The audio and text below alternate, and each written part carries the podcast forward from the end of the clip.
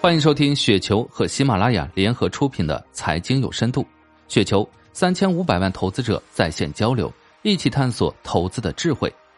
听众朋友们，大家好，我是主播斐石。今天分享的稿件名字叫做《三道红线要绑住的是什么》，来自于朱九。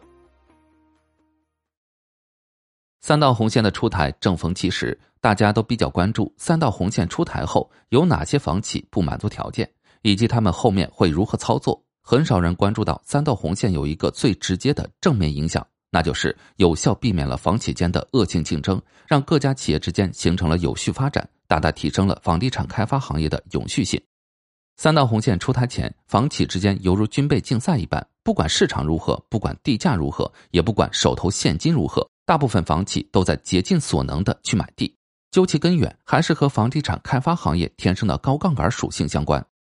过去几年，地产开发行业的净利润率整体保持在百分之十左右，看起来比普通制造业要高一些。但一个项目从投资到结算需要两到三年时间，比起制造业的周转率会差很多倍。如果真的只能赚百分之十，即使不考虑风险，其收益也完全没有吸引力。靠着比一般制造业高得多的杠杆，地产开发行业才有了更高的利润回报。可以说，无杠杆不地产。房企的核心能力之一就是杠杆与安全之间的协调能力。但杠杆不是想加就能加的，各金融机构需要对企业进行全方位的考察，其中至关重要的一点就是企业规模。关注三道红线的人会有一个疑问：主流房企适用三道红线，那很多中小企业并没有被包括在内，这是不是一种不公平？实际上，一些规模不够的房企，即便各方面条件都不错，拿到足额贷款都是一件很难的事。一般情况下，前一百阵营的房企还是能有融资保证的。不同的是，负债率较高的企业融资成本会高一些，但到了市场比较艰难的时期，譬如二零一八年下半年，银行往往会进一步提高对企业的要求，前五十房企能拿到贷款就不错了。而最严格的时候，有的银行甚至会要求只有前三十的房企才有融资保证，其他的只能自求多福。规模够大才能融到更多的钱，而有了更多的钱才能让规模更大，这就是摆在所有房企面前的一个循环圈，谁也无法逃脱。于是，在资金整体比较充裕的时候，我们总能看到一些企业大肆买地，疯狂扩充土储，力争在最短的时间内把规模做上去。而这种时候，往往都是土地价格比较高的阶段，在限价的作用下，很多地块开发后的净利润率都是很低的。今年上半年能达到百分之六，就是不错的项目了。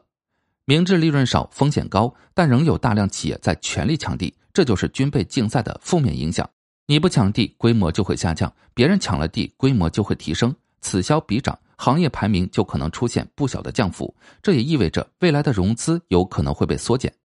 做地产节奏是不能乱的。这些年我们已经看到不少企业一个步点没踏对，再上来就是千难万险了。实际上，抢地的时候大家都是有苦难言，却谁都不敢放手。以前只要规模上来了，融资加大，就有机会把之前的损失补回来。而三道红线出台之后，即便各方面的资质再怎么完美，负债增速已经被框死，钱不是想借就能借到的了。